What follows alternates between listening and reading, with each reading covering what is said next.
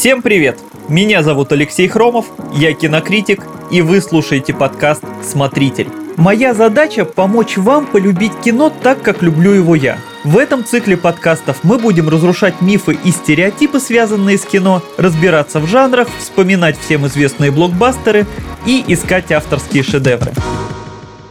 Сегодня я хочу поговорить об очень позитивной и приятной теме – о мультфильмах. Сейчас выходят десятки полнометражных анимационных работ, не меньше и сериалов в разных жанрах. Все они производятся в разных странах с разной степенью визуальной проработки, от примитивизма до фотореалистичных мультфильмов. Но, к сожалению, до сих пор я регулярно сталкиваюсь с очень странным предубеждением. Немалая часть зрителей считает, что мультфильмы – это простейший вид искусства, созданный исключительно для детей. И это означает, что, во-первых, в них не может быть каких-то очень глубоких серьезных тем, во-вторых, визуальный ряд там не важен, и в-третьих, взрослому человеку их можно смотреть не слишком-то внимательно и вообще пропускать даже самые громкие премьеры. Уже сейчас наверняка слушатели разделятся на два лагеря. Первые удивятся, неужели я хочу приравнять детские мультики к серьезному большому кино. Вторые, среди которых и я сам, скажут, что совершенно очевидно,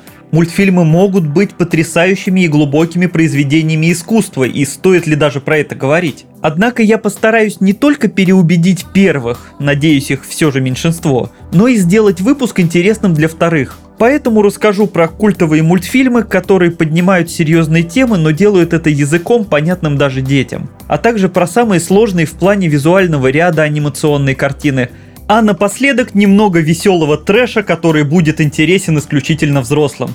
В общем, будет много полезной и интересной информации. И, конечно, рекомендаций к просмотру.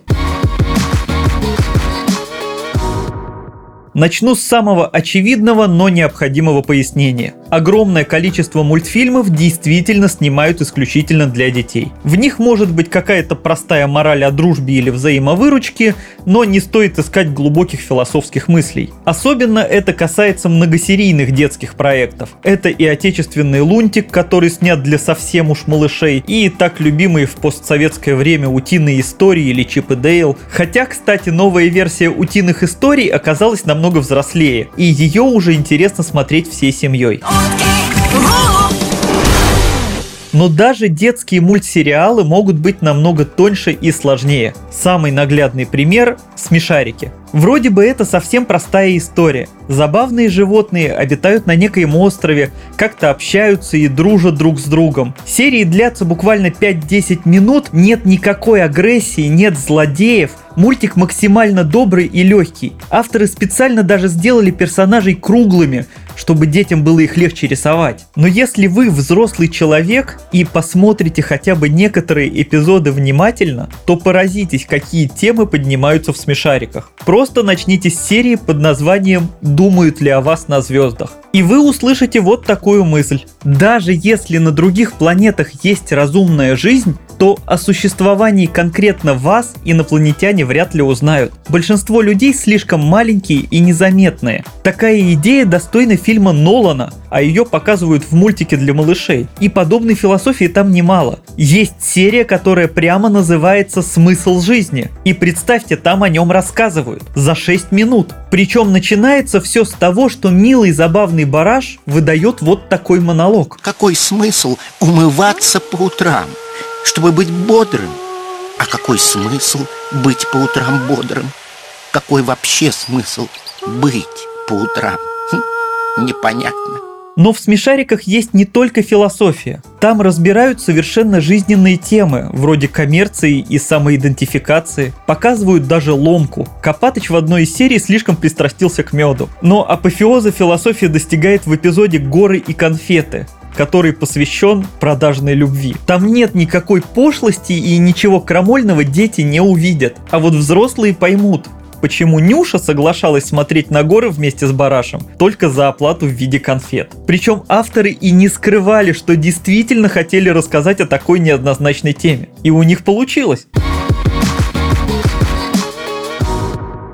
И раз уж простейшие смешарики находят возможность заинтересовать взрослых, что уж говорить о полнометражных работах от крупных студий, особенно западных. Знаменитая компания Pixar уже много лет выпускает мультфильмы, посвященные очень важным темам, причем делает их понятными для детей. Например, анимация «Вверх». В ней студия впервые показала главным героем довольно пожилого человека. Это редкое явление, ведь целевая аудитория, дети, воспринимает таких персонажей как своих бабушек и дедушек, а они редко ассоциируются с захватывающими приключениями. «Вверх» начинается с истории счастливой супружеской пары, которая мечтала отправиться в путешествие. Но идет время, герои стареют, и жена умирает. Прямо скажу, довольно жесткое начало для мультика. Но наконец старик решается все-таки исполнить мечту и улетает вместе с домом на воздушных шарах. Для детей этот мультфильм скорее всего будет забавной историей о захватывающем путешествии. А вот взрослые могут найти в нем немало важных мыслей. Как минимум, что не нужно откладывать жизнь на потом, иначе может стать слишком поздно. Творение Пиксара можно разбирать еще долго. Головоломка – это забавная история, посвященная депрессии. От «Тачки 3» явно про кризис среднего возраста. Герой понимает, что пора уже уступить дорогу молодым. И, конечно же, великолепный «Валли», посвященный теме экологии, излишнего потребления и зависимости человека от технологий. Имя? Валли. Валли. Валли. Но, наверное, самая сильная и смелая работа студии Тайна Коко. Этот мультфильм с яркой картинкой, музыкой и шутками рассказывает о смерти. И опять же делает это языком, понятным самым юным зрителям. А ведь каждый родитель скажет, что говорить с детьми о смерти очень непростая задача. Но Тайна Коко помогает понять, что близкие могут уйти навсегда, что каждый человек смертен, и это нормально. А что важнее всего, нужно не забывать тех, кто был рядом с нами. Ну и, конечно, рассказ о мультфильмах Pixar будет неполным без упоминания истории игрушек. Первой полнометражной работы студии, определившей ее будущее. Четыре части мультфильма, выходившие на протяжении 20 с лишним лет, как бы меняются вместе со зрителем. Если первая история игрушек еще про детство и игры, то вторая часть уже про взросление и поиск своего места в жизни. А третья и вовсе про расставание и умение отпускать. И тут уже очевидно, что главный герой, ковбой Вуди, как будто отец мальчика Энди, который должен отпустить подросшего ребенка из-под своей опеки. И только к четвертой части Вуди понимает, что можно бы уже пожить и для себя. Очень важная мысль, к которой приходят далеко не все родители. И я не случайно вспомнил историю игрушек, ведь она подводит нас к следующей интересной теме. Сейчас в это уже трудно поверить, но история игрушек, первая часть которой вышла аж в 1996 году, это первый в мире полностью компьютерный 3D мультфильм. Он попал на экраны за 5 лет до Шрека и тем более сильно раньше, чем Корпорация монстров и Ледниковый период. Можно сказать, что этот мульт произвел революцию в съемках, причем не только в анимации. Не стоит забывать, что компьютерные эффекты, которых очень много в современных фильмах, во многом основаны на таком же 3D моделировании. Именно анимационные студии развивали технологии и прорабатывали эффекты, причем многие из них зритель, скорее всего, даже не заметит, хотя они важны. В упомянутой корпорации монстров художники впервые так заморочились над шерстью персонажей, что она выглядела очень реалистично. В храброй Храброе сердцем множество разнообразных костюмов. А в той же Тайне Коко аниматоры впервые задумались, а как реально будут вести себя складки одежды на скелетах. А вся эта работа требовала немало сил и вложений. А бывает и еще круче. Например, в мультфильме «В поисках Немо» сюжет разворачивается вокруг подводных обитателей. Поэтому для съемок вся команда получила сертификаты дайверов и реально ныряла, чтобы следить за жизнью рыб. Надо Э, Дори. найти его Перестань. сына. Что ты делаешь? Ты, ты уверена, что говоришь по-китовье? Прошу, укажите Дори, ты несешь бог знает что. Дорогу. Видишь, он уплыл. Вернее. Он не вернется. Ты его обидела. А, диалект не тот. Чем это важно? Подобные разработки помогают и в съемках кино со спецэффектами, и в играх, да и в целом развивают технологии 3D-моделирования и многое другое. В конце концов, они просто позволяют мультяшным персонажам быть более реалистичными. Но на самом деле я не хочу превращать весь выпуск в рассказ о Pixar. Есть много других студий и принципиально иная анимация, которая не менее интересна. Хотя бы кратко приведу разные примеры. Ник Парк, автор Уоллиса и Громита, Барашка Шона, Побега из Курятника, делает настоящие пластилиновые мультфильмы. И есть еще много других видов так называемой стоп-моушен анимации, когда авторы работают не с картинками, а с фигурками героев и двигают их, снимая каждый кадр. Посмотрите, например, мультфильм «Потерянное звено» от студии Лайка. Он невероятно красивый. В противовес ему лауреат Оскара мультфильм «Человек-паук через вселенные». Это своеобразный оживший комикс. Sony после выпуска картины сразу запатентовала технологию анимации, так как она принципиально новая. И совершенно отдельно от других лент стоит мультфильм «С любовью Винсент» про Ван Гога. Он полностью нарисован масляными красками на досках. Над ним работало больше сотни художников, и это словно погружение в картины самого мастера. Это все, конечно, о современности. Но и классическая анимация двигала искусство вперед. Как тут не упомянуть Уолта Диснея? Его «Белоснежку и семь гномов» вообще называют первым в истории полнометражным мультиком. На самом деле это не совсем так. До него в 1917 году уже вышел «Апостол» Кверина Кристиане – это такая сатирическая история о президенте, который попал на небо, а потом случайно уничтожил Землю. У этого мультфильма очень печальная судьба.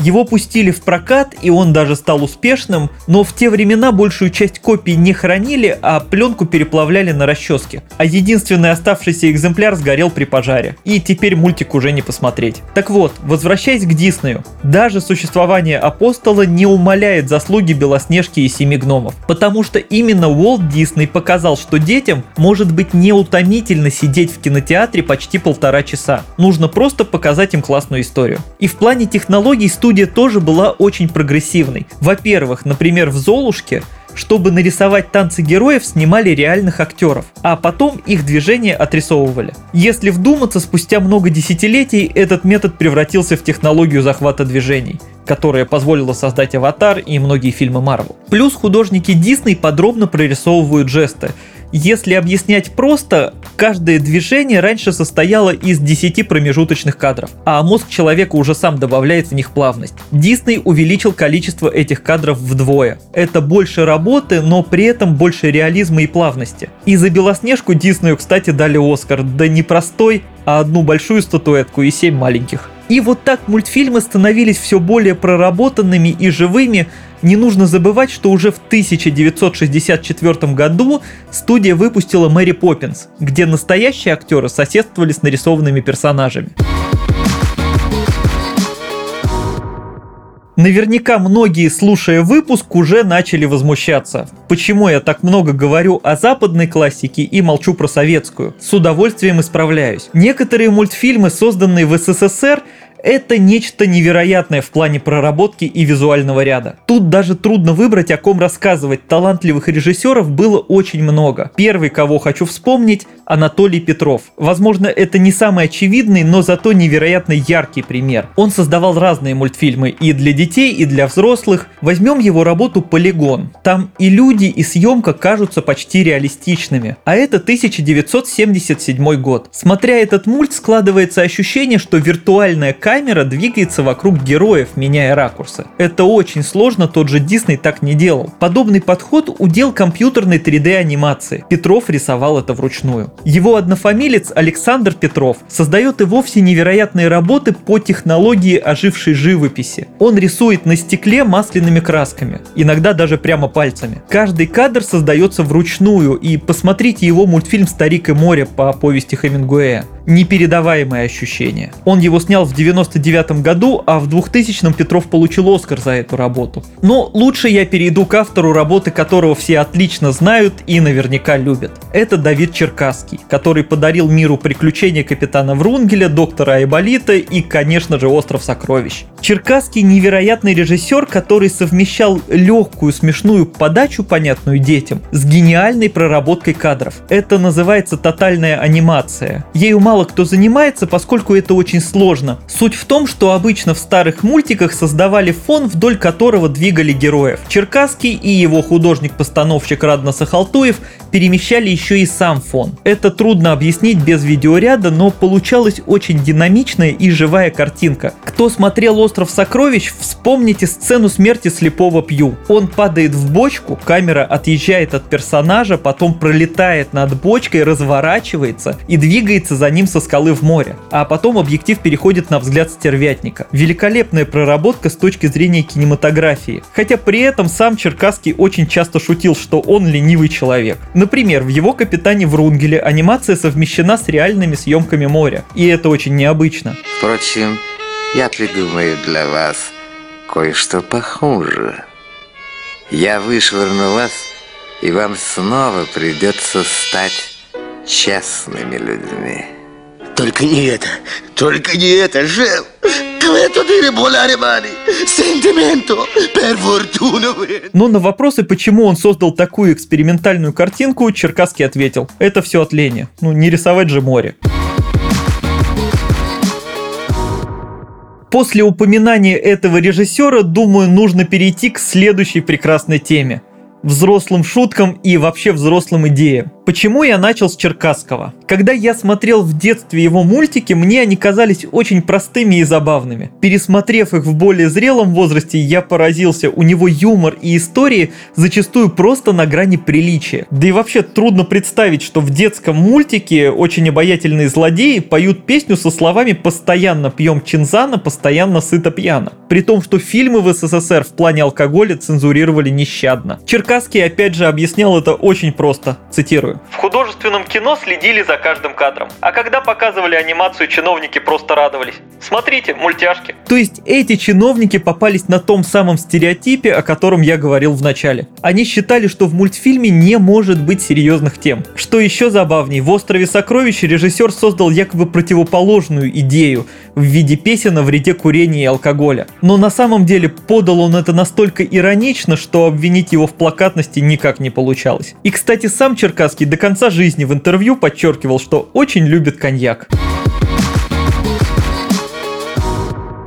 Но если мультфильмы Черкасского все же во многом детские, то другие советские проекты уж точно были ориентированы в первую очередь на взрослых. Даже легендарный «Ежик в тумане», которого неоднократно называли лучшим мультфильмом всех времен, получил этот титул лишь потому, что опрашивали взрослых. Я уверен, что только в зрелом возрасте можно оценить эту меланхолию и даже философию. Медвежонок говорил, говорил, а ежик думал.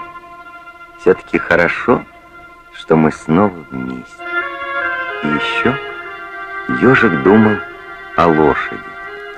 Как она там, в тумане. Сейчас выходит еще больше взрослых мультфильмов. И с уверенностью могу сказать, что даже в игровом кино, в серьезных драмах, мало кто говорит о кризисе среднего возраста так вдумчиво, как это сделано в мультсериале «Конь Боджек». И здесь, кстати, уже нужно быть осторожным. Один мой знакомый спокойно включал своему ребенку Симпсонов и даже Южный парк, а потом искренне удивлялся, почему у меня от этого волосы дыбом встают. И это уже серьезная проблема. В 2008 году некоторые депутаты и активисты требовали чуть ли не закрыть канал «Дважды два», на котором показывали мультсериал «Маленькие лесные друзья». Суть в том, что в этом мультике весь юмор построен на насилии и расчлененке. Можно спорить, насколько это смешно. Но эти люди заявляли, что он опасен для детей. Да кто ж спорит-то? Вот только это взрослый мультфильм, который идет на взрослом канале. Анимация автоматически не делает картину детской. И в этом случае стереотипное мышление стало проблемой. Подобных мультиков сейчас очень много, есть и жесткие, и откровенные. Это как раз подходит для поклонников черных комедий. Хотя должен признаться, при всей моей любви к черному юмору, когда я смотрел мультфильм «Сосисочная вечеринка» или в русском официальном дубляже «Полный расколбас», это был один из немногих случаев, когда я пару раз сказал «Не, ну это уж слишком». Хотя мультфильм и правда смешной, а от Сета Рогина, приложившего руку к производству другого, ждать и не стоит. Давайте просуммируем все ранее сказанное. Чем же прелесть мультфильмов? Во-первых, они предлагают совершенно разный видеоряд. Компьютерная анимация, стоп-моушен, классическая прорисовка и многое другое. Можно каждый раз наслаждаться талантом авторов и разнообразием подходов. Во-вторых, мультфильмы очень часто поднимают серьезные темы. Иногда делают это простыми словами, чтобы поняли не только родители, но и дети, как в «Смешариках» или «Тайне Коко». А иногда это исключительно мрачные работы для взрослых, вроде «Коня Боджека». Хотя может быть и просто трэш, местами веселый. Ведь графика в мультфильме позволяет показать то, на что не решаются в игровом кино. Сравните анимационный сериал «Харли Квин» и картину «Хищные птицы». Для подростков скорее сгодится игровой фильм. А вот мультик радует и кровавостью, и крутыми темами про отношения. Смотрите хорошее и авторское кино и, конечно, мультфильмы. Ищите то, что близко именно вам и не забудьте подписаться на наш подкаст. Слушайте нас на всех удобных платформах, комментируйте, ставьте лайки и звездочки, а я с вами прощаюсь. Пока.